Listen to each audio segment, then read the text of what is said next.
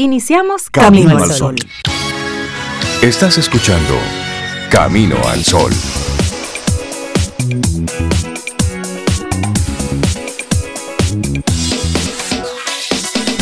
Muy buenos días, Cintia Ortiz. Buenos días a todos nuestros amigos Camino al Sol oyentes. Buenos días a Laura Sofía, nuestra productora.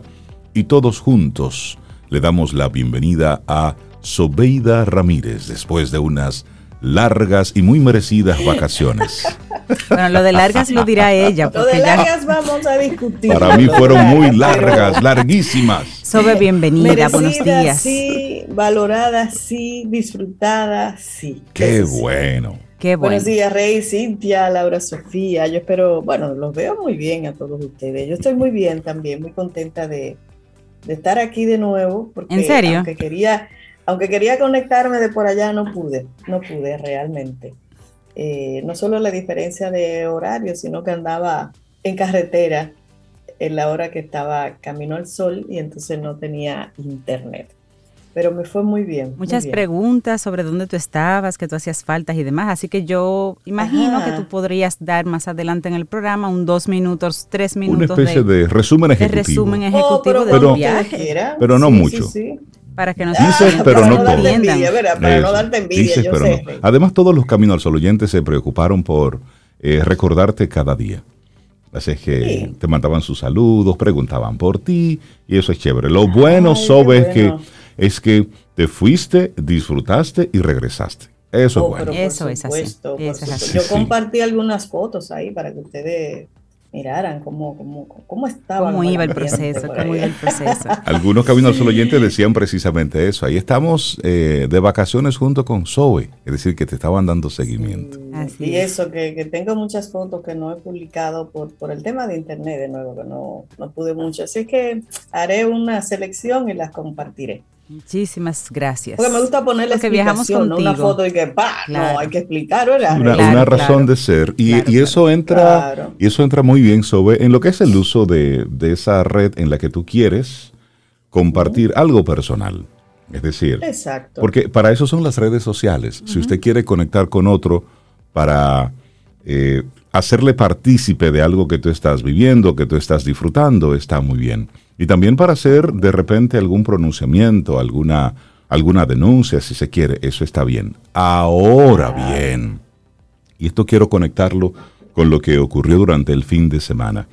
Eh, lamentablemente lo que ocurrió ayer domingo, en el que, bueno, fue más bien el sábado en la noche, eh, tragedias para, para ambas familias. Eh, lo que ocurrió con la joven Leslie Maciel fue algo muy triste, fue un hecho muy lamentable. Y ahí hay dos tragedias, son dos familias que están involucradas en una gran tragedia y por supuesto que pone eh, de relieve tantos temas, tantos temas se ponen de manifiesto en, en un solo hecho que no hace más que la sociedad en su conjunto reflexione sobre esto, reflexionar sobre, sobre la, la revisión completa de la Policía Nacional, es decir, cuál es la inteligencia emocional que manejan los diferentes agentes. Eh, cuando usted le pone una pistola en la mano a alguien, ¿qué tipo de evaluación, de proceso mental pasó por ahí para saber si esa persona puede controlar su ira en algún momento en el que se siente eh, amenazado? Es decir, ¿cómo, cómo estamos gestionando ese tipo de cosas? Esto solamente por mencionar uno de los temas, pero no me quiero detener ahí, Cintia y Sobe me quiero detener a lo que, en lo que tiene que ver con la ciudadanía. Esa, ese afán por estar convirtiéndose en un medio de comunicación, ese afán por estar informando, ese afán por estar mostrando imágenes que, que lesionan la dignidad, que lesionan la parte emocional de la familia en primer lugar, pero luego de toda una comunidad. ¿Cuál es la necesidad de estar mostrando una serie de, imágenes para estar explicando una serie de cosas. Miren, el periodismo es algo que se estudia, la comunicación social es algo que se estudia. No vale con que usted pueda tener a través de un medio simplemente la posibilidad de comunicar algo para estar de forma alegre, comunicando entre comillas. No, se hace mucho daño a través de un micrófono y a través de una cámara, se hace mucho daño. Por eso, volver a llamar la, la atención de aquellas personas que durante el fin de semana pues estuvieron replicando, compartiendo informaciones sol, bajo el, el, pañuelo de la, del que estaban informando. Hermano, mire, cuando, cuando yo me quiero enterar de algo, yo voy específicamente al listín diario. Yo voy específicamente a Diario Libre. Yo voy a acento. Yo no voy, yo no voy a ningún eh, ninguna red social, ningún influencer, ninguna personalidad. No, yo me voy es al medio. Porque ahí, donde, ahí es donde está la información validada, cuidada, protegida, y son las personas encargadas de hacer ese tipo de trabajo. Es para llamar un poco la atención sobre eso. Ponte en los, en los zapatos de los familiares que al ver una red social, pues lo que esté encontrándose son, sean con fotografías de, de alguien querido, de alguien conocido, bajo, bajo su estado más, más vulnerable. Es decir, hay que sentir un mínimo de respeto, un mínimo de respeto. Delicadeza. Ni mencionar sentido común. ¿Mm? Entonces, arranquemos nuestro, nuestro programa hoy haciéndonos todos la pregunta de cómo estamos gestionando este tipo de... Porque a veces, sin darnos cuenta, somos parte de la violencia. Porque eso, por supuesto, es violencia. Cuando tú estás de forma inconsulta e irresponsable colocando este tipo de, de, imágenes de algo que ocurrió, sí fue un hecho que sucedió, pero tienes tu derecho a estar publicando eso, sí o no. Por favor, el que tú puedas hacerlo no significa que tú debas. Es decir, el que tú tengas la, la oportunidad de hacer una foto, pa, y luego subirla, ok. Puedes, materialmente puedes hacerlo, claro, no hay nada que te lo impida, pero hay algo que se llama conciencia, que se llama respeto, que se llama dignidad por, por lo que está viviendo la otra persona, sensibilidad humana. Es decir, por Dios, pongamos un poquitito más de atención en todo esto. Y ya luego en los titulares pues estaremos comentando lo que, lo que pasó tristemente con el caso de, de esta, de esta mujer, de Leslie Maciel, que ha conmocionado por, por la forma y luego, por supuesto, las diferentes consecuencias que han derivado de esto. Apoyo totalmente tu comentario, 100%, Rey. Estoy totalmente de acuerdo. Yo a veces me pregunto cuando veo fotos de esas que son sensibles, digo yo, pero ¿cuál es el afán? ¿Cuál es la intención de esa persona que publica algo que hiere la sensibilidad de la familia, de, de quien sea, ¿no? ¿Por qué lo hacen? ¿Para qué lo hacen? Yo de verdad no, no lo entiendo. No entiendo. Y todo esto se traduce en la seguridad ciudadana. Por supuesto. Todo eso es un tema de seguridad ciudadana. Cuando ya tú tienes que pensar, no llegues tarde por si acaso te encuentras con un policía, señor, eso es increíble. Claro. Eso es, increíble que le tengas el mismo nivel de temor a un delincuente que a un policía, por lo que dice Rey, pura y simplemente. El nivel de de cómo hacen ese, esa integración de, personas al cuerpo, al cuerpo del orden, qué tipo de evaluación le dan. Lo que sí le da, sabemos que le dan es una pistola y autoridad, pero qué otro elemento le dan para que esa persona pueda utilizar eso de manera eh, efectiva, de manera eh, cuidadosa. La verdad es que yo le, le hablábamos fuera del aire que ese señor también, también es motivo de pena, de rabia y pena, pero da, da motivo de mucha pena porque ese señor andaba con su esposa y sus dos hijos y no, seguramente no andaba buscando un problema. Fue una especie de un mal momentum, una pobre inteligencia emocional sumada a un arma que tenía muy a la mano. Entonces, eso es otra tragedia, eso es otra familia que ahora también está presentando una, una situación. Y claro, él lo que más lejos tenía es que el día de hoy iba a ser repudiado por todo un país, él como persona, como, como, como autor de un hecho y lo que representa, la institución que representa y las debilidades de nuestra sociedad. Y tú dirías, bueno, pero un policía no, debería estar armado si no está de servicio. Exacto, por ejemplo. Es cierto. Y lamentablemente el policía, cuando no está de servicio, es un civil más y también está presto a ser atracado, también está presto a ser, y en zonas vulnerables de la, de la capital. Em, a lo mejor andaba eso simplemente para protegerse y, proteger a su familia. Eh, son, son muchas cosas. Claro, y hoy fue Cintia Rey, un policía, pero puede ser cualquier otro cualquier De hecho, ha pasado muchas veces que hay mucha gente armada y entienden que el arma es como su, su medio de poder. de, decir yo soy fuerte, yo soy guapo, yo soy valiente, tú sabes, pero eh, no tienen esa inteligencia emocional para gestionar sus sentimientos en un momento X. Uno, claro, es muy eh, fácil hablar desde fuera, hay que ponerse en la situación de cada quien y ahí es que viene la importancia, como dicen ustedes, de asegurarnos que emocionalmente una persona que tenga un arma de fuego esté en capacidad de administrar esa inteligencia emocional, cosa que, que a veces yo pienso que es muy escasa en nosotros los dominicanos. Y eso aplica evidentemente tanto para los civiles como para todos los militares, para todo aquel que de manera oficial tenga, tenga la, la, potestad, el poder de portar un alma, un arma eh, todo, eso hay que, todo eso hay que revisarlo. Así arrancamos nuestro programa Camino al Sol. El tema para este lunes, toma tiempo adaptarse a lo nuevo. Si estás hoy viviendo una, una experiencia nueva, bueno, pues tómate el tiempo. Si tienes un cambio de trabajo, bueno, toma tu tiempo. Una nueva carrera, toma tiempo. Una nueva pareja, toma tiempo. Una nueva vivienda, un nuevo sector, un, un algo nuevo eso Algo tan sencillo, Rey, en mi viaje. Probar una comida nueva. Exacto. Hay gente que no se da ese permiso. Es, increíble. O sea, pruebe algo nuevo, sencillo. No tiene que ser algo tan trascendente en su vida. No, algo diferente. Y entender que toma tiempo.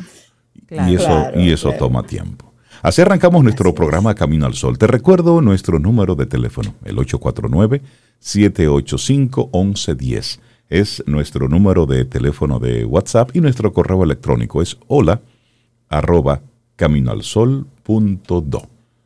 Arrancamos con música, Sobe. Ya te suelto de nuevo. Yo, yo voy a. ¿Cómo te fue, Rey, con la música? A mí me fue. Yo me, yo me la disfruté, yo me la gocé. Eh, ahora, no sé. No sé si los amigos Camino al Sol oyente, ahora, personalmente. Seguro, seguro que le gustó. Tú, eso es lo bueno de hacer las cosas que uno disfruta, porque cuando Cintia puso su música, ella también se la disfrutó. Eso es rico. Tomémonos un café. Disfrutemos nuestra mañana con Rey, Cintia, Soveida, en camino al sol.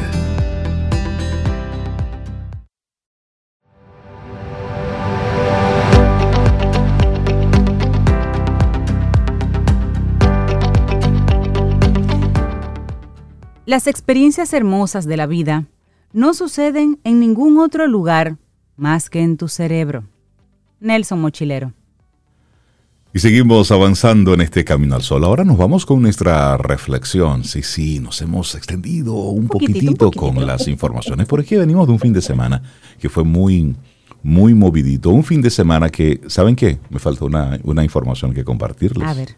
Sí, es que, es que esta no la podía mezclar con todo lo otro.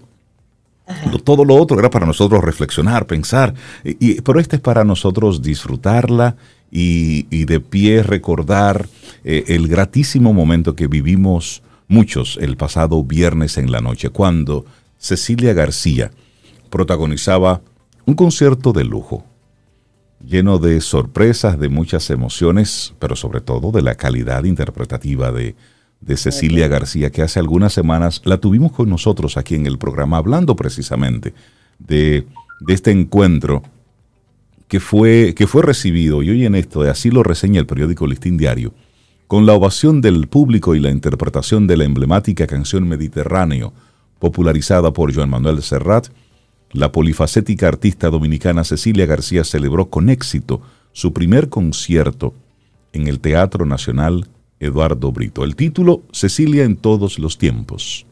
Y es el título de este concierto que era un sueño acariciado en su corazón y que fue motivado por su hijo Atuey, incluyendo el concepto de cantar los temas que ella atesora y que sus admiradores también. Ante un teatro nacional que estuvo a capacidad tomando en cuenta las, los diferentes elementos del COVID y todo esto, bueno, pues fue fue una noche muy mágica, llena de, mucha emotividad, canciones muy buenas, una, una producción muy cuidada y sobre todo momentos así, puntitos de, de sorpresas Claro, y ella se hizo acompañar por una big band y aparte estaba ahí la orquesta del Teatro Nacional, muchos músicos jóvenes en stage y no estaban abajo como a veces vemos en los espectáculos, que los sentimos, la música en vivo, pero no los vemos. Ella los puso arriba en el escenario y ella era entonces la pieza central con las canciones y entre una canción y otra pues la jocosidad de, de, ella entre un cuento y otro pues hizo también el momento muy muy especial y una gran sorpresa su hijo Luis Miguel de Camps sale al escenario la acompaña en el cierre de una pequeña canción y luego ella se retira y le deja el escenario a él. Nosotros, ¿y qué hace, ¿y qué hace el señor ministro ahí en el medio? Pues el señor ministro canta muy bien. De verdad que fue una sorpresa para todo el mundo ahí cuando él cantó una canción precisamente de su tocayo Luis Miguel. Pero muy bien. Y la verdad que fue algo muy bonito porque se le quitó el matiz político y fue el hijo que compartió escenario brevemente con su mamá con su madre, así es. Y con mucho, mucho garbo, mucha elegancia, cantó esa canción muy bien. Repito, las damas estaban, oh Dios mío, el ministro. puede, estrella, nueva estrella puede soltar la política y dedicarse puede al ser cantante, claro que sí. Y se retira con este garbo y ella sale al escenario y continúa, con, El, con, el, espectáculo. Muy bonito y como decía Rey, ah, muy cuidado, muy buen gusto. Fue algo muy, muy, muy bien puesto, muy, muy lindo el momento. Es que ella tiene una calidad y la versatilidad de Cecilia García es impresionante. Fue lo único que lamenté de mis vacaciones. No estar aquí para ir a disfrutarme ese concierto. Estuvimos, dijo que vuelve pronto, dijo que Estuvimos ahí, sobre. Sí, sí, estuvimos ahí. Y de verdad que felicitamos a todos los que se involucraron en la producción también. Le mandamos un, un abrazo a Carolina Rivas y a Ana Rivas quienes estuvieron ahí acompañándole en varios momentos. Y siempre Carlos Luis con su guitarra tan, tan mágica, tan mágico el sonido que él saca de una guitarra. Muy bien, es decir, cada uno de los momentos fueron, fueron bonitos. Entonces, el maestro Dante Cucurulo estaba ahí. Por supuesto. Y sí, sí, fue muy mágico, fue muy mágico. Así que felicitar a Carlos Espinal también en el Teatro Nacional, que, que fue realmente especial. Qué bonito. Y hay Camino al Sol oyentes ahí que dicen que también lo estuvieron, por allá. Saludaron a Rey, Rey, te saludaron. Ay, sí, saludos. Lo que pasa es que, oh, también estuvo por ahí. Y mira, y aprovechamos para felicitar a Isaías Medina, nuestro queridísimo colaborador y coach aquí de negocios, quien estaba de cumpleaños el viernes y él fue con toda su familia. Él se regaló eso. Y se regaló el concierto de Cecilia, con toda su familia. Así es que Isaías, una, un abrazote y que eso es una buena forma de celebrar el cumpleaños. Bueno, pues ahora sí. Fénix Pérez estuvo de cumpleaños también, creo. Fénix estuvo de cumpleaños el día 2 de octubre, así que llámenla, que ella, ella todavía está recibiendo Ella está, ella está en semanas patronales. Entonces, Miren, dicho esto, hay una reflexión que hacer. Por supuesto, nuestra reflexión para esta mañana. Aprender a cerrar para poder empezar de nuevo. Bueno, mire, cuando acabamos un capítulo, se cierra una pequeña historia. A veces, y lo pongo yo esto, a veces no tan pequeña, eh, a veces muy grande. Cuando decimos adiós, escribimos un pequeño final. Igual, a veces no es tan pequeño. Todo aquello que no cerramos nos seguirá persiguiendo y seguiremos repitiéndolo hasta que no consigamos escribir un punto y aparte a través de un proceso de duelo para empezar de nuevo otra página. El duelo se define como el proceso de adaptación emocional que sigue a cualquier pérdida. Y una pérdida no tiene por qué señalar una muerte, aunque sea el hecho con el que en el inconsciente colectivo tenga una asociación más fuerte, también se refiere a separaciones, a cambios de trabajo, a mudanzas, cambios en definitiva. Así es. Y hay unas etapas en este proceso de duelo. Las diferentes etapas, en este caso, han sido propuestas por la doctora Kubler-Ross, que existen en el duelo y te lo vamos a compartir. Por ejemplo, está la fase de negación, que es la primera, que es donde la persona se niega a aceptar esa pérdida. También puede estar inmersa en un estado de shock que le impida aceptar el inicio del camino que inevitablemente va a tener que transitar. Y luego eso pasa a una segunda fase, que es la fase de ira. En esta etapa la persona muestra frustración, muestra rabia, Puede ser hacia las circunstancias en las que ocurrió la pérdida, puede ser rabia hacia sí mismo, hacia otras personas, etc. Y luego está esa fase de negociación, que se intenta buscar soluciones ante la pérdida. Si hablamos de la pérdida de un ser querido, pues esta fase de negociación puede incluir el hecho de retomar algunas de esas actividades que se hacían en compañía de esta persona fallecida.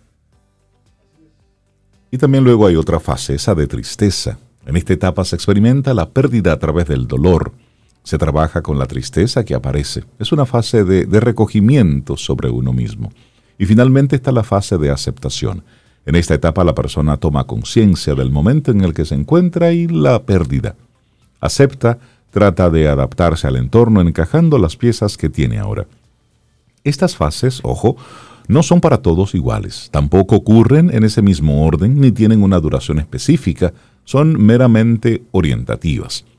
Lo importante de esta división para trabajar con una persona que está en un pleno proceso de duelo es saber que en cada etapa nos vamos a encontrar a una persona con una disposición distinta frente a este duelo. Esta disposición marcará las herramientas que pongamos a su disposición y las tareas que le podemos proponer. Todo proceso que no cierra bien tiende a repetirse, a estancarse o a involucionar. Todos los fallos que vemos en los demás y hemos ignorado o cerramos sin trabajar nos llevan todos a la misma dirección, porque necesitamos experimentar el dolor de la pérdida, porque necesitamos ver cómo nos sentimos, necesitamos extraer la energía que envuelve a la rabia, para luego integrar a esa tristeza como una parte admisible de nosotros mismos. Si no llevamos a cabo este proceso de cierre, solo ponemos tiritas sin curar realmente la herida que está ahí sangrando. Solo conseguimos tapar superficialmente aquello que nos duele solo hasta que nos vuelve de nuevo a rozar. Claro, y en el libro del Camino de las Lágrimas de Jorge Bucay, que lo recomiendo altamente a todas las personas que estén eh, en este momento en una etapa de, de duelo, de dolor, léanse ese libro, El Camino de las Lágrimas de Jorge Bucay. Y en él, Bucay nos explica con esta frase, sufrir es cronificar el dolor, es transformar un momento en un estado es apegarse al recuerdo de lo que lloro para no dejar de llorarlo, para no olvidarlo, para no renunciar a eso, para no soltarlo, aunque el precio sea mi sufrimiento, una misteriosa lealtad con los ausentes. De la frase de ese maravilloso libro de Bucay. El dolor que hay que experimentar es una emoción sana, es una sensación de que se está curando, nos conecta con nuestro interior y nos ayuda a procesar la pérdida nos retira y nos aporta, ya que nos brinda un tiempo para nosotros mismos. Ninguna emoción en su justa medida es disfuncional y por ello las pérdidas conllevan tristeza, dolor, alejamiento, ira, entre otros sentimientos. Son etapas y cuando duran más de lo necesario o cuando duelen o me imposibilitan seguir con la vida mucho tiempo, ojo, es el momento de pedir ayuda. Cuando la tristeza se convierte en depresión, la ira en agresiones injustificadas, el alejamiento en dejadez personal o el dolor en desgarramiento, entonces sí, algo falla en este proceso de cura, no estamos en el camino acertado de las lágrimas y necesitamos pedir ayuda. Y te preguntarás entonces, ¿qué papel tengo yo en el proceso de duelo?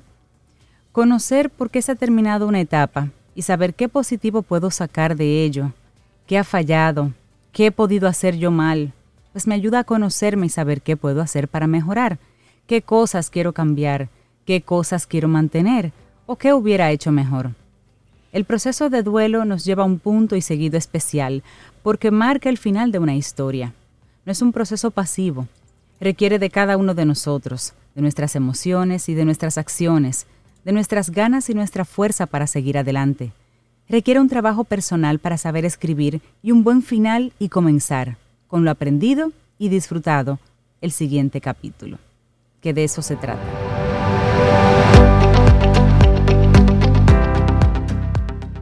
No vayas donde te lleve el camino. Ve donde no hay ninguno y deja tú un rastro. Ralph Waldo Emerson Seguimos avanzando en este Camino al Sol a través de estación 97.7 FM y también a través de caminoalsol.do. Esa es nuestra página web.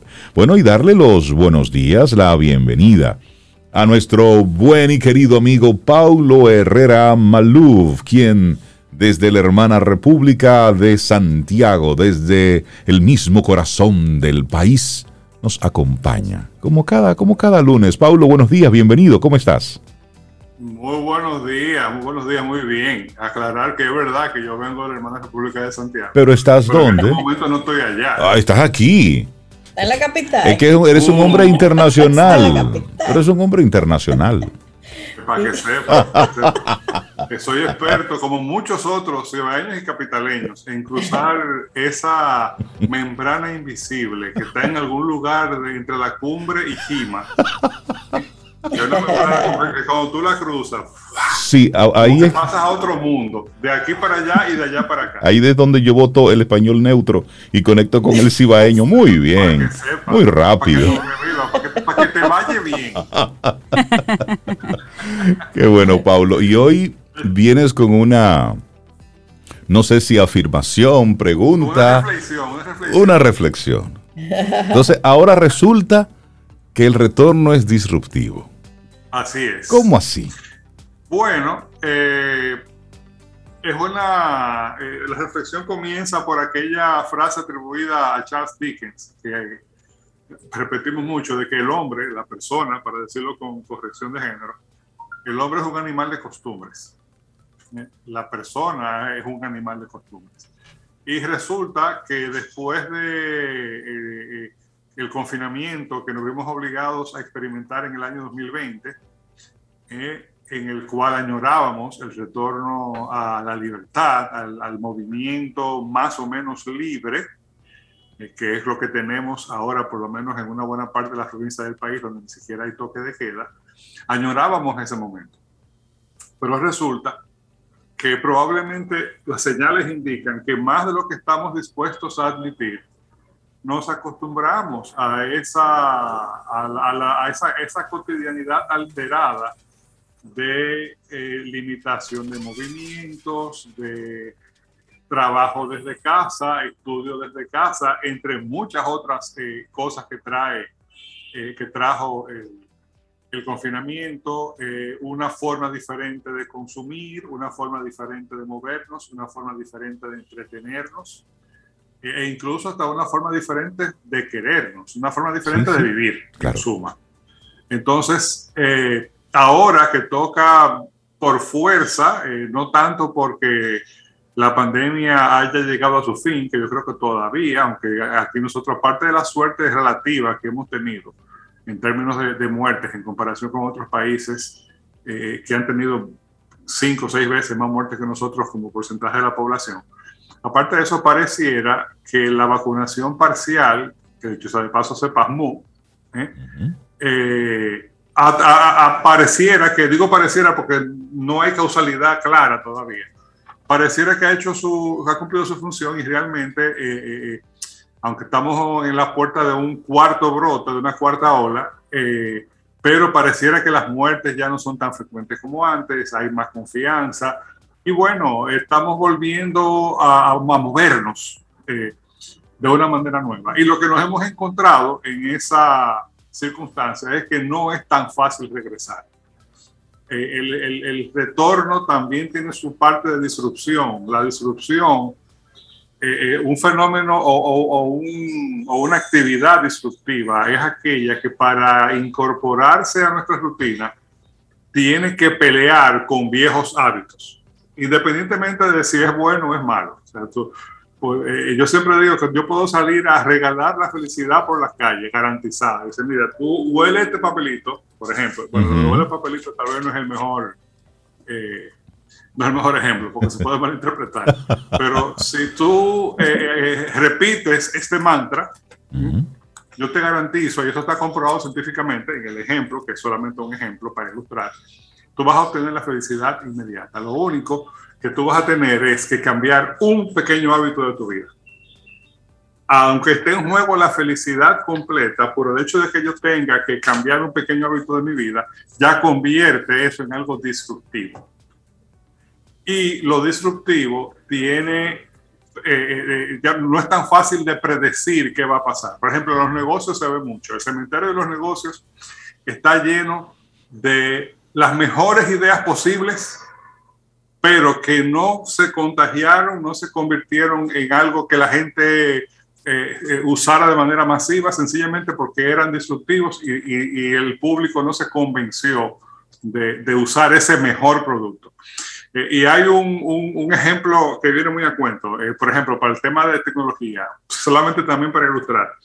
Hay un sistema operativo abierto, gratuito, que es Linux, que todos los expertos dicen que es que, que los otros sistemas operativos eh, que son los que usamos, eh, Windows y demás, no le pueden cargar los tenis a este Linux. Es mucho mejor, mucho más, eh, mucho más robusto. Nunca se, se, nunca se tranca, como se dice la jerga, no se crashea. Sin embargo, y además, perdón, un detalle sumamente importante, es gratis.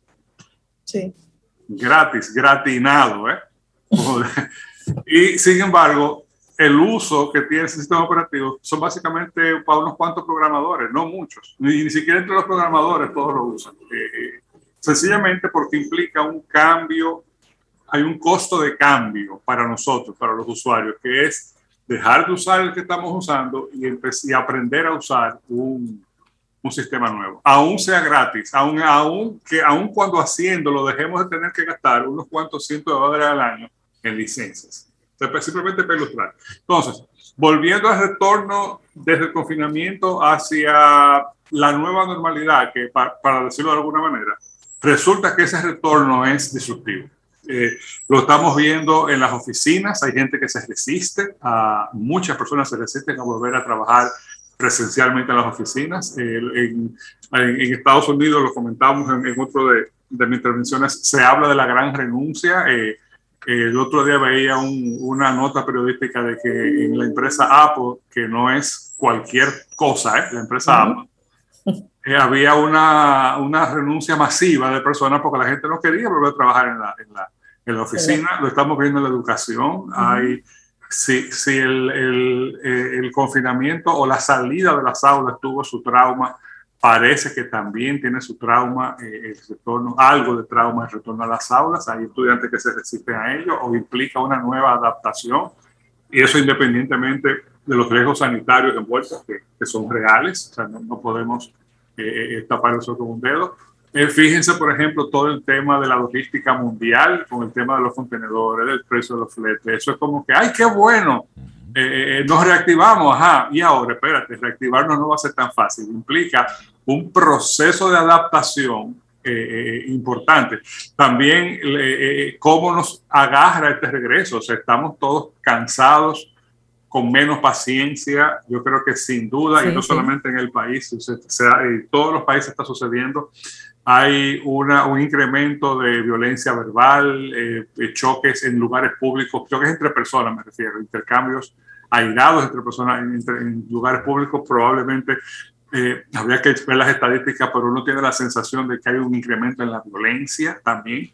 Eh, hay un retroceso en algunos indicadores, que lo hablamos hace dos semanas con el tema de temas de violencia, temas de mortalidad materna y demás.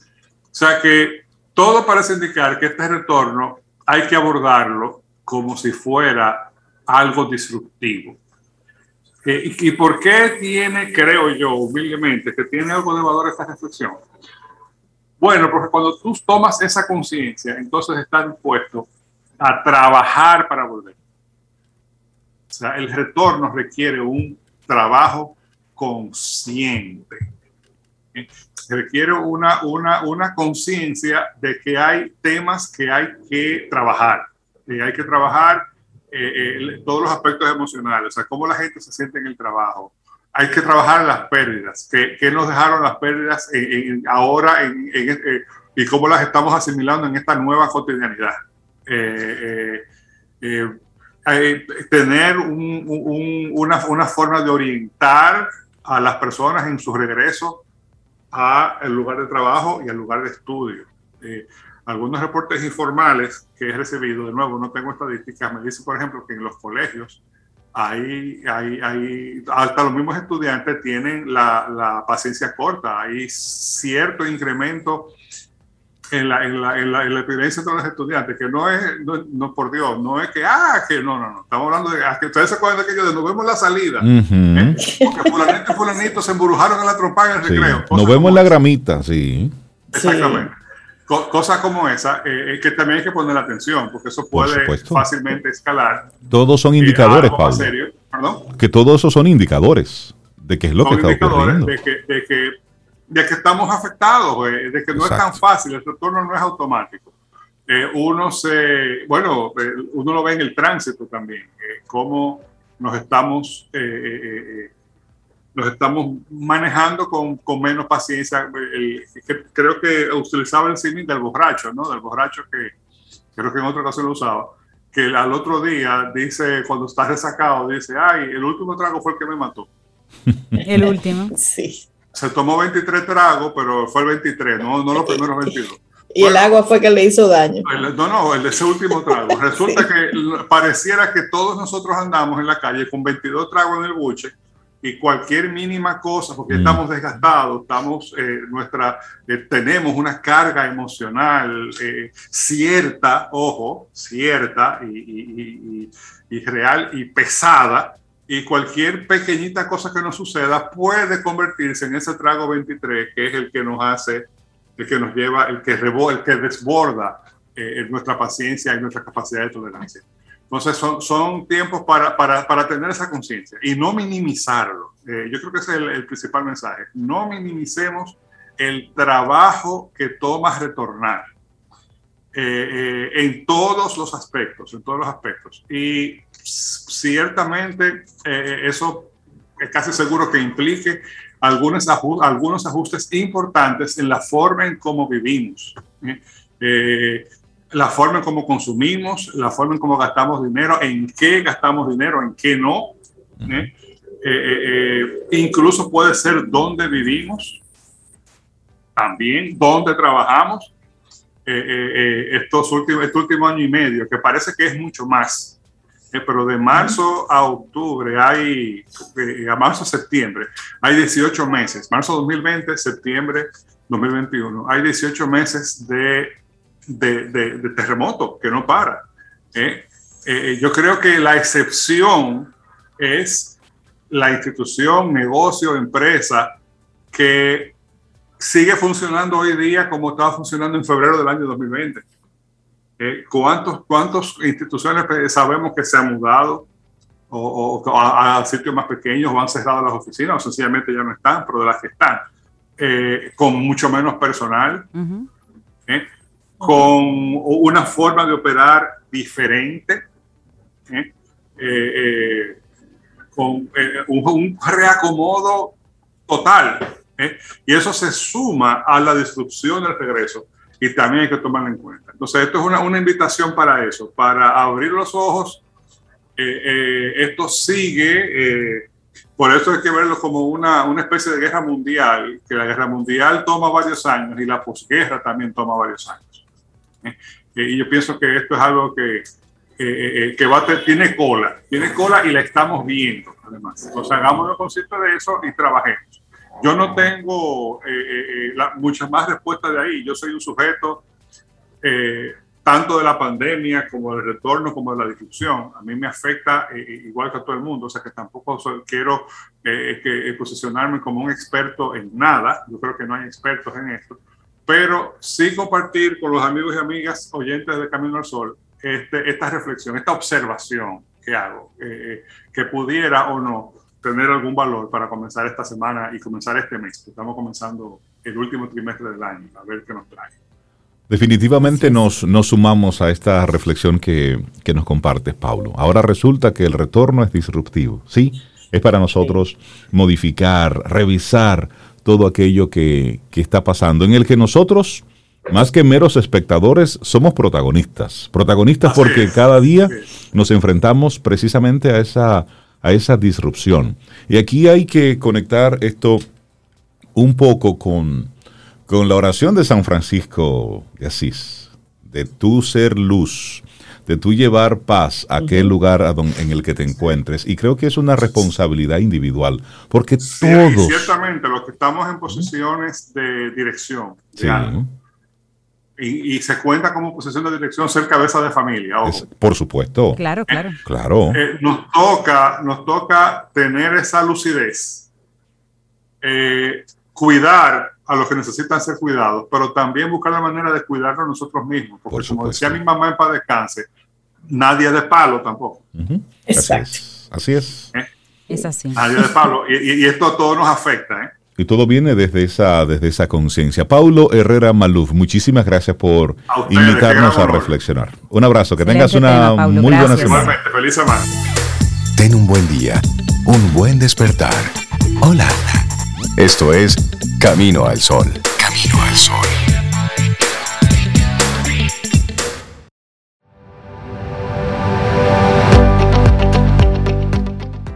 Y una vez dijo el filósofo alemán Albert Schweitzer, según vamos adquiriendo conocimiento, las cosas no se hacen más comprensibles, sino más misteriosas.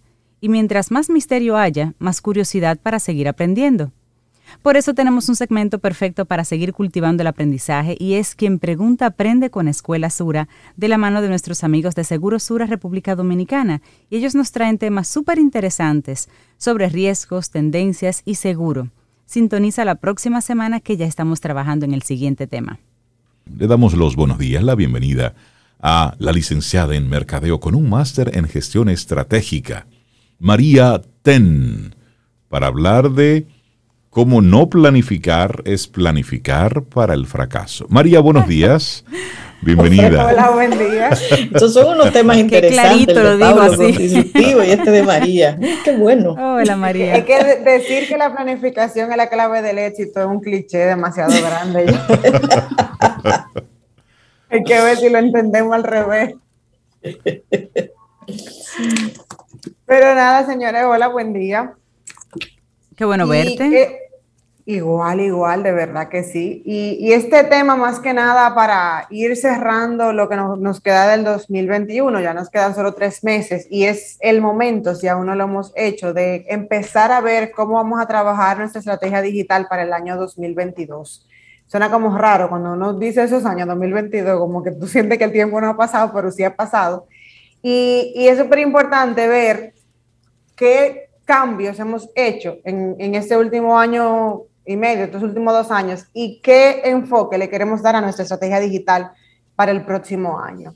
Entender qué cambios yo tengo que hacer a nivel de mis canales digitales, qué tengo que hacer con mi web, qué tengo que hacer con mis redes, qué tengo que hacer con mi estrategia de email marketing, qué he hecho que me ha funcionado y qué he hecho que no me ha funcionado, y empezar a planificarme para el próximo año súper importante a nivel de planificación, que yo creo que, que ya el, que tiene tiempo o, que tiene cierto tiempito trabajando digital, eh, sabe que, que, el core del plan es, es, el plan de contenidos, porque al final, cuando yo defino mis temáticas de contenido, cuando yo defino mi esquema de qué yo voy a hablar, de qué, qué realmente le interesa a la gente saber, eso me va a delimitar el empuje que yo tengo que darle a, los diferentes canales. O sea, si yo defino que a nivel de mi plan de contenidos yo voy a desarrollar ciertas actividades, que no todas las actividades las hago siempre, pero determino dónde comienzo y dónde termino. Por ejemplo,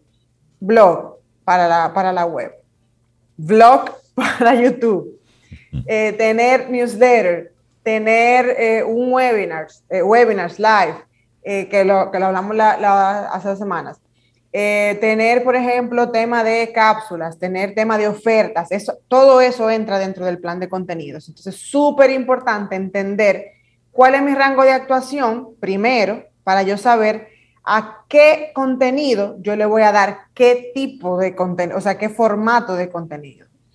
Y a nivel de planificación, eso es fundamental, porque si yo voy a hacer un webinar, el, por pon tú, la última semana de cada mes, yo tengo que empezar a planificar ese webinar mes y medio antes.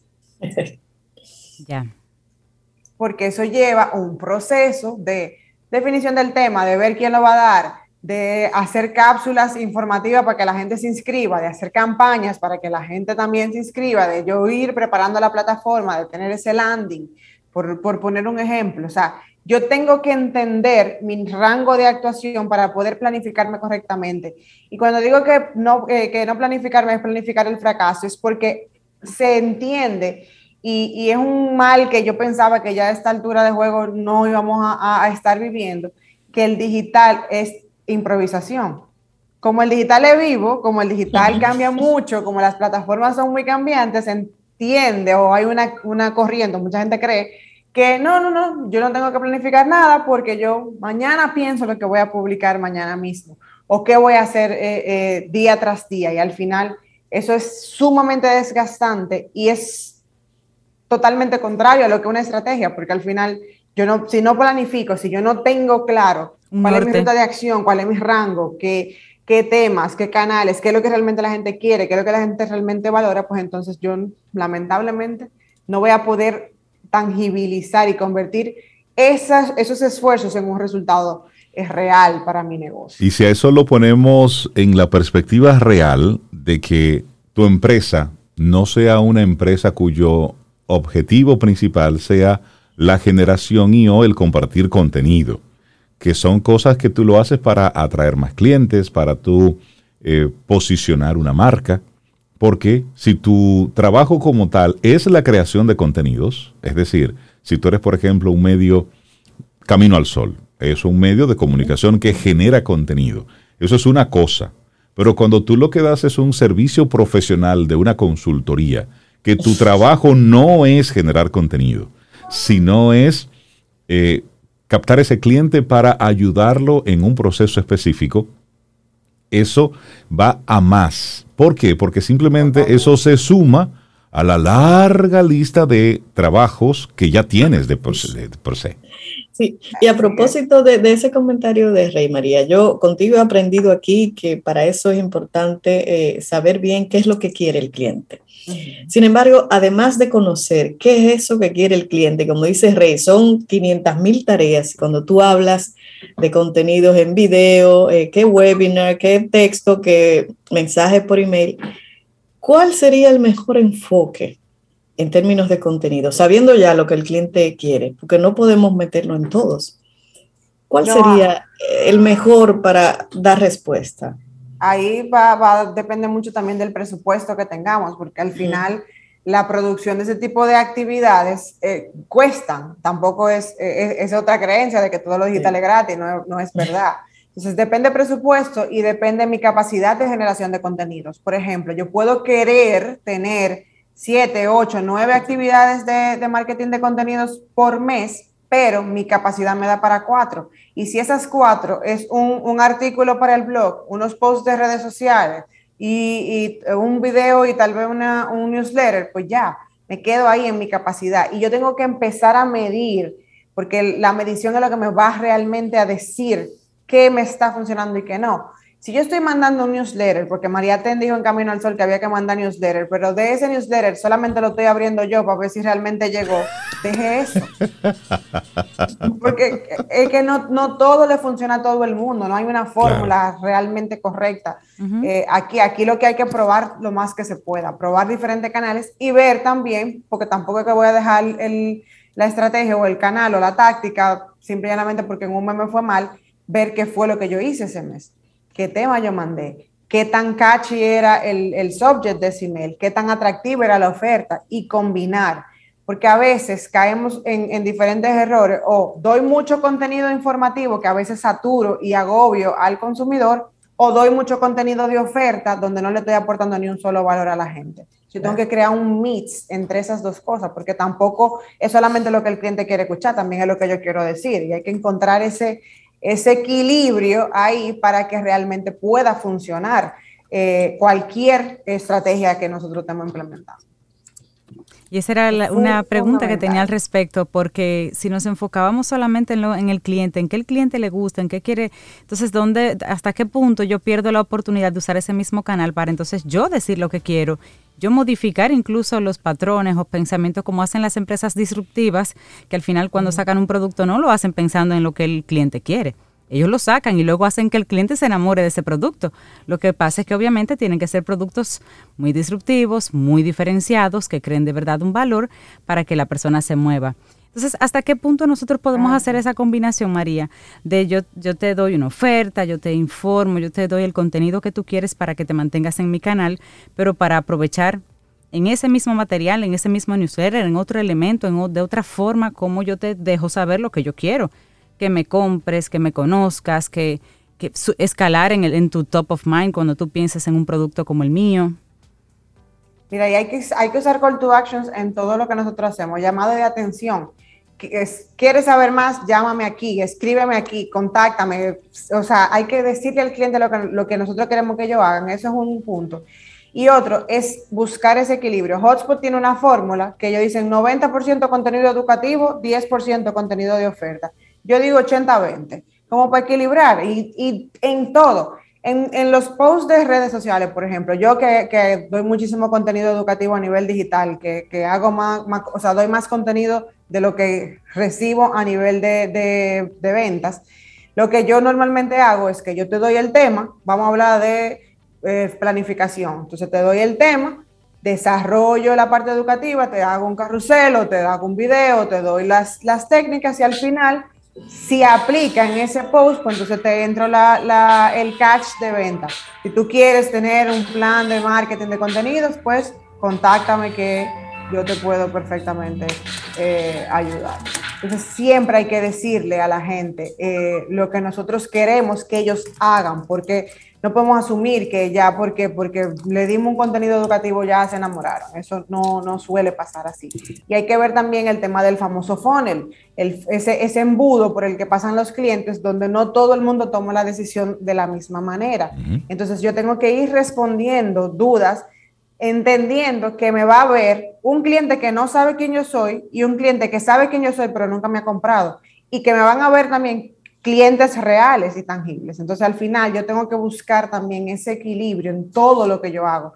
Y, a nivel de web, yo creo que el canal más fuerte que nosotros tenemos para poder hacer eso, porque dentro de nuestra web podemos diseñarla y podemos darle como esa, esa guía al cliente para que vaya directamente a buscar lo que necesita y, des, y, y desplayarnos ahí explicando todo, todo, todo, todo lo que esas, eh, esa, ese cliente o esos clientes pudieran necesitar saber según esa etapa del funnel en la que ellos se encuentran.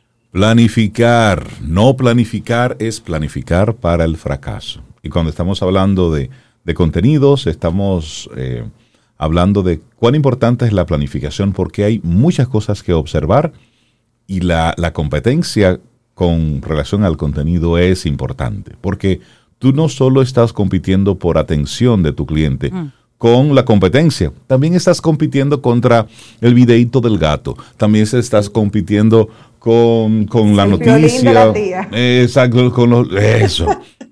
Es decir, esto es grave, señores. Sí, esto sí, es complicado. Es complicado, es complicado. Es y a veces, señores, un error que cometen muchas empresas es entender que, por ejemplo, si tienen una agencia, la agencia es el único responsable de crear contenido y al final no, porque yo como agencia, oye, te voy a ayudar en todo lo que yo pueda y yo voy a hacer lo más creativa que yo pueda y yo voy a buscar temas que puedan ser interesantes pero el know-how de tu negocio lo tienes tú. Y, dentro, y, y, dentro de la empresa es súper importante identificar talentos que puedan generar contenido, porque a veces también asumimos que no, mercadeo es el único que puede generar contenido, señores, no. En finanzas hay alguien que puede escribir, en ventas hay alguien que puede escribir, en servicio al cliente también, y entonces vamos a identificar esos talentos que pueden desde distintas perspectivas aportar valor a esa planificación y ya entonces sí apalancarte de la agencia para lograr que eso se desarrolle en todos los formatos que ya hemos mencionado. Y para, para eliminar cualquier duda así con los caminos solo oyentes, también, María, finalmente me gustaría preguntarte, muchas personas piensan que este proceso debe hacerse cuando yo estoy saliendo como empresa nueva para que me conozcan, cuando llegan las, eh, las temporadas pico en el año para sobresalir y que me compren en esa fecha pero que luego en el resto del año como que realmente es un esfuerzo que yo no debería hacer, porque total, ya la gente sabe quién yo soy.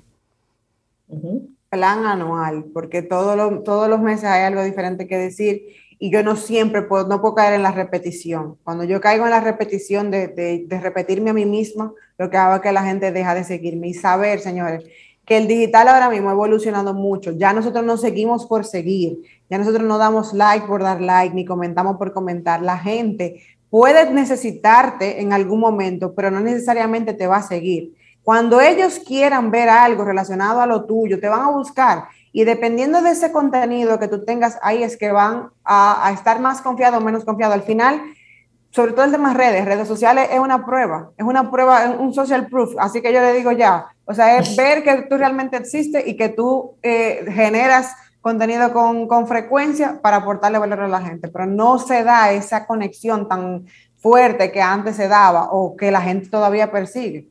Entonces, eso es una realidad del, del, del, sector del mercado que aplica para todas las marcas. Gracias, María Ten, por ese balde de agua fría, porque es la realidad. María, ten la gente que se quiera poner en contacto contigo.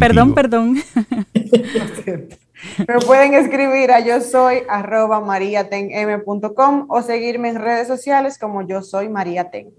Buenísimo. María, que tengas una muy buena semana. Gracias, María. Igualmente. La vida, la música y las estrellas. En camino al sol. Camino al sol.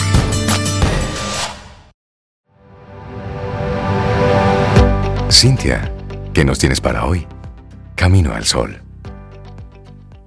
Una frase de mucha fuerza con, de la autoría de Virginia Woolf que dice, no hay barrera, cerradura ni cerrojo que puedas imponer a la libertad de mi mente. Cintia Sobe, amigos Camino al Sol oyentes, vamos a darle la bienvenida a Ramón Liranzo de Yo Puedo Invertir para que hablemos, sí, siempre es bueno hablar con, con Ramón de plenitud financiera. Pero hoy los desafíos modernos del dinero y cómo vencerlos. Ramón, buenos días, ¿cómo estás? Buenos días, buenos días, feliz siempre de estar por aquí con ustedes. Y vamos a ver este temita eh, súper interesante de cosas que quizá se nos están escapando, yo creo que a la humanidad completa y tienen un gran impacto en nuestras finanzas. Definitivamente, porque el dinero es una, es una herramienta, ese es un algo con el que usted realiza cosas, pero a eso le hemos puesto cualquier cantidad de etiquetas. Y entonces, lejos de convertirse en algo para bien, se pudiera convertir para cosas no tan buenas. Así que hablemos de eso, Ramón. ¿Perdón? Así que hablemos de ello. Así es. Em, se, da, se da algo muy interesante, señor, y es que em, yo creo que en la humanidad no nos hemos estado dando cuenta del progreso que, que va impactando este concepto del, del dinero y que ese, ese progreso de, cómo manejarlo y la abstracción que está eh, cada vez aumentando en el mismo tiene un impacto en el manejo que tenemos del mismo. Y creo, y creo que muchos pensamos que tiene que ver con, con eso, con que muchas veces el, mal manejo que tenemos se debe eh, en gran parte a esto que, voy a mencionar aquí. Y es cómo cada vez se vuelve más abstracto y va creando desafíos en, el camino. Y lo primero que decía Rey es entender y, hay muchísimas definiciones de lo que es dinero, em, bien complejas quizá y más financieras y demás, pero para eh, asuntos prácticos de lo que somos nosotros los consumidores regulares, básicamente el dinero es, eh, tiene dos roles importantes es la capacidad de intercambio de valor que tenemos en el mismo y de almacenarlo también. Entonces, eh, según lo que nosotros hagamos, los servicios que entreguemos, los productos que vendamos, nuestro talento, lo que podemos entregar a la sociedad, pues podemos almacenar entonces en el dinero ese valor y podemos luego utilizarlo.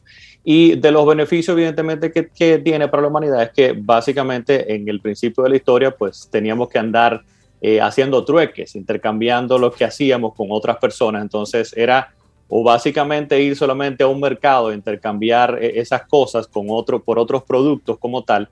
Eh, y definitivamente que esto, cuando llega el dinero, este concepto abstracto del dinero, pues resuelve ese problema porque nos permite entonces la conveniencia de poder intercambiar mucho más fácilmente.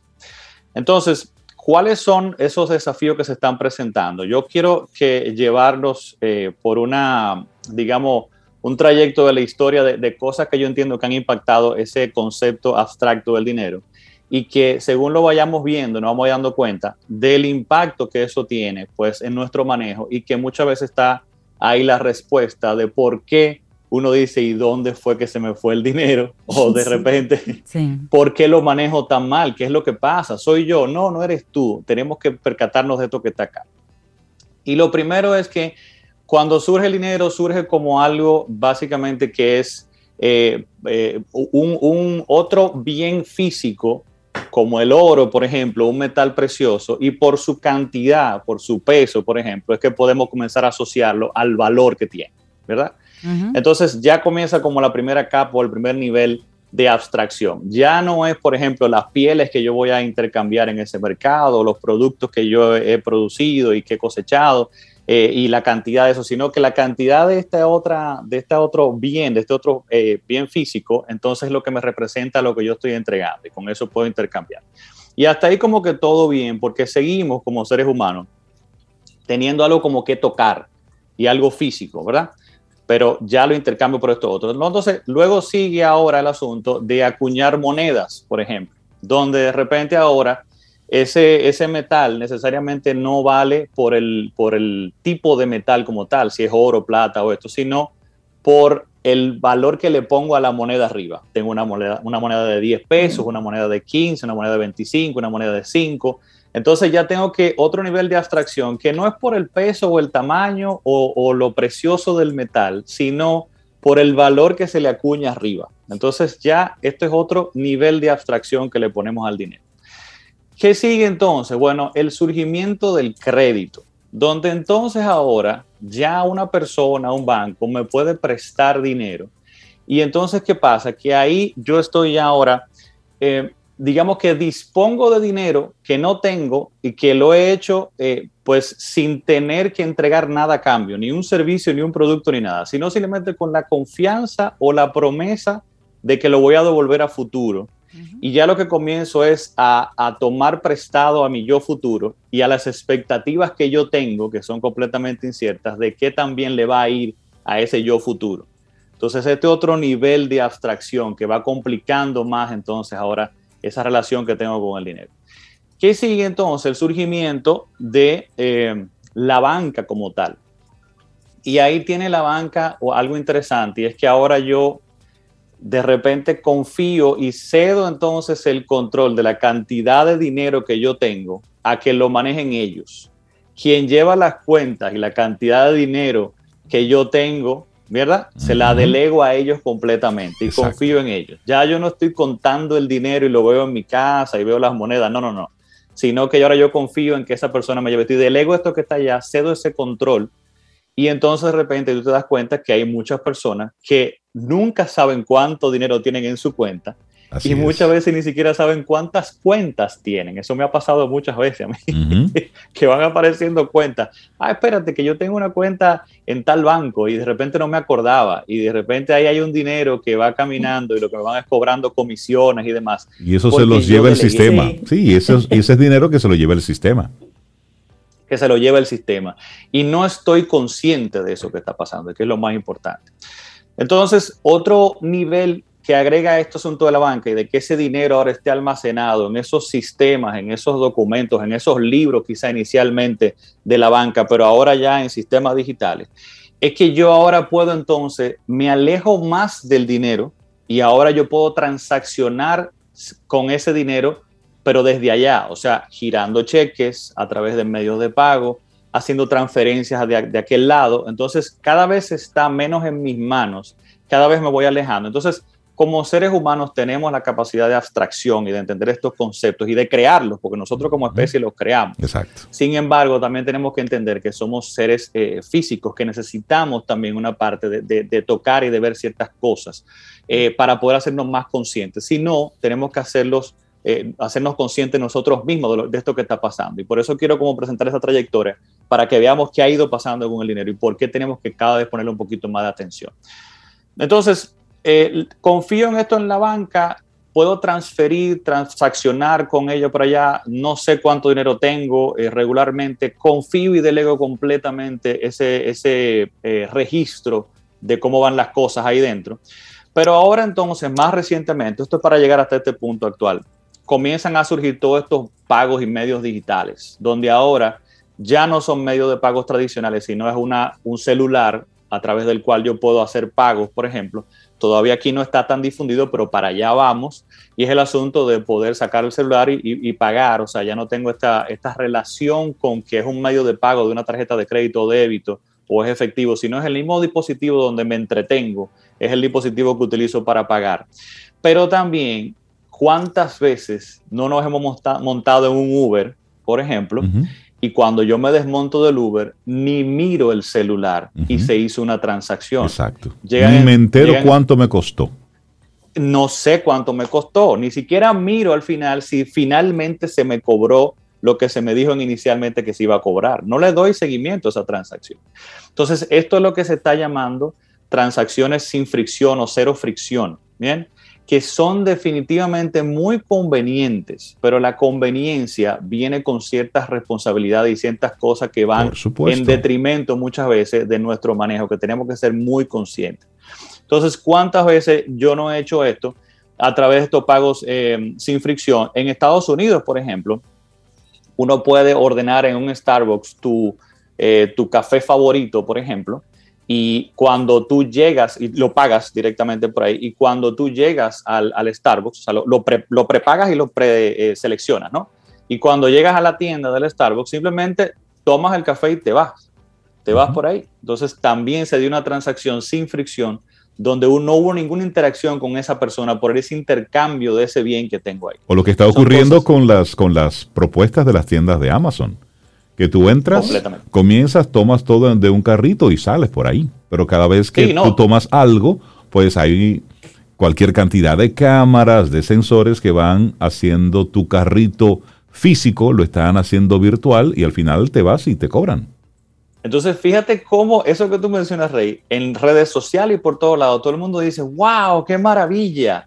Claro, porque es conveniente y la conveniencia nos agrada a los seres humanos porque nos elimina tiempo y demás pero no nos damos cuenta de la otra parte y es de cómo controlamos ese dinero. Y hay otra cosa, Rey, con Amazon y esa promesa de hace décadas ya de eh, compra con un clic, donde también en la tienda online, con un solo clic, ya tienes definido lo que es eh, tu dirección de envío, tienes definido lo que es tu medio de pago, tienes definido todo automáticamente y con un clic esa transacción se fue Listo. y ya validaste que, o sea, el monto se cobró y los, impuestos, todo y ya, es con un solo clic. Va llevando también el asunto de la conveniencia, nos motiva al asunto de la, de la inmediatez, de, de la satisfacción o gratificación, gratificación inmediata y va afectando nuestra forma de, de relacionar con el dinero. Hay otro, otra cosa que se da entonces ya más recientemente y es todo el mundo, toda la economía y toda la industria digital que se ha creado, donde ahora hay bienes digitales que solamente existen en ese mundo digital. Estamos hablando entonces de la música, las películas, los juegos, este, estos mundos virtuales completamente, contenido digital, los fanpage, por ejemplo, que están tan famosos por ahí en redes sociales también ya, de los influencers, por ejemplo. Todo este contenido es algo entonces ahora que nos llama también a la inmediatez porque ah, obtengo acceso inmediato a esto que está acá. Pero también muy interesante es que solamente puedo acceder a ese contenido si tengo pagos o medios digitales. Exacto. Yo no puedo pagar con efectivo con otro medio. Tengo que tener una tarjeta de crédito o un PayPal o un Google Pay. Tengo que tener algo digital para poder pagar. Entonces, de ahí yo creo que básicamente podemos entender el la razón por qué se nos está haciendo tan difícil a la humanidad manejar nuestro dinero. Vamos entonces ahora a la parte de qué hacer, básicamente. Y ahí yo creo que lo primero es esto, darnos cuenta de esto que está pasando, que de que estamos confiando nuestro dinero a terceros, bien, a este, este control lo estamos cediendo completamente a, todo, a todo un sistema a todo un sistema de conveniencia y demás. Entonces estás perdiendo el control de tu dinero. Y recordemos que yo siempre digo que el dinero es un concepto abstracto, pero con consecuencias muy reales. Entonces ahí es que está el, problema que tenemos que tener en cuenta.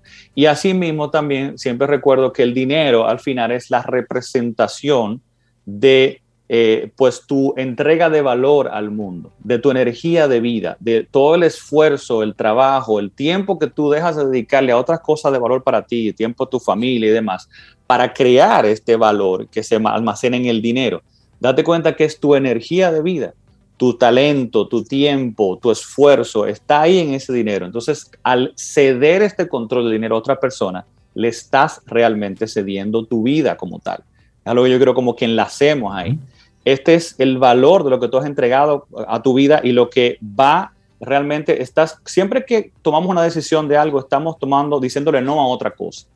Cuando yo me entrego al trabajo y a entregar valor, le estoy diciendo no a tiempo de ocio, a tiempo de hobby, a tiempo de mi familia, de otras cosas de valor. Entonces, es muy triste que yo pueda entregar ese control de mi vida a través del dinero en otras cosas y no me esté dando cuenta.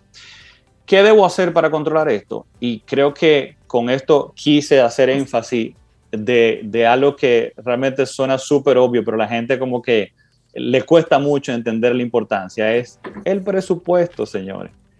Con esto que he mencionado y esta historia y cómo eh, se ha ido cada vez perdiendo más el control de nuestro dinero, es imperante, es necesario que llevemos un presupuesto. Entonces, al final el presupuesto no es registrar lo que pasó, es definir y controlar hacia dónde voy a dirigir el dinero disponible cuánto dinero dispongo, dónde lo voy a dirigir, dónde lo voy a, poner que me entregue valor a mí y cómo lo voy a ir controlando de que pase de esa forma. Eso por un lado. Segundo, otro punto muy importante es controlar, o sea, cuántos medios de pago, cómo voy a hacer mis transacciones. Si yo tengo tres tarjetas de crédito, también tengo efectivo, tengo un PayPal y todo esto lo utilizo y hago transferencias electrónicas y hago cheques, va a ser una locura yo poder manejar todos esos medios de pago y poder determinar a dónde se está yendo el dinero. Entonces tratemos de ser intencionales en cuáles medios de pago vamos a utilizar. Y tenemos un problema grande y es que ahora todos los bancos, cada banco hace una tarjeta de crédito con un descuento especial y la gente entonces, para una categoría especial, la gente tiene entonces cinco tarjetas, porque no, esta es la del supermercado, esta es la de eh, la gasolina, esta es la del colegio. Señores, aunque las ofertas son muy atractivas y demás, pero tratemos, usted le quiere aprovechar, tenga cinco tarjetas y en el momento de la oferta, va, utilice esa en ese momento puntual, pero sea intencional en cuál es mi tarjeta principal, cuál es mi medio de pago principal, o es mi tarjeta de débito, por ejemplo, cuál voy a utilizar como medio de pago para poder consolidar esto de, forma más sencilla. Eso por un lado. Y finalmente, el asunto de educarnos en finanzas personales, señores. Hay muchísimo contenido en redes sociales no hay nada, señores, que usted quiera aprender o saber que no hayan 500, 700, miles de, videos en YouTube. Entre a YouTube, entre a Google, lea, eh, comience a probar cosas por su cuenta.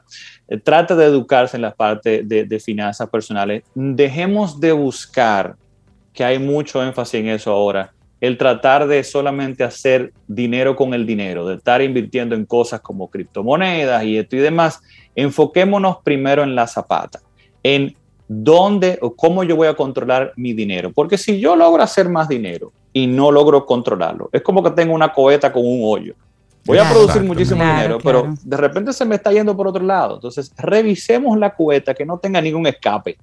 Y luego que yo tenga control de esto, vayamos entonces a otro nivel de querer invertir y todo este tipo de cosas.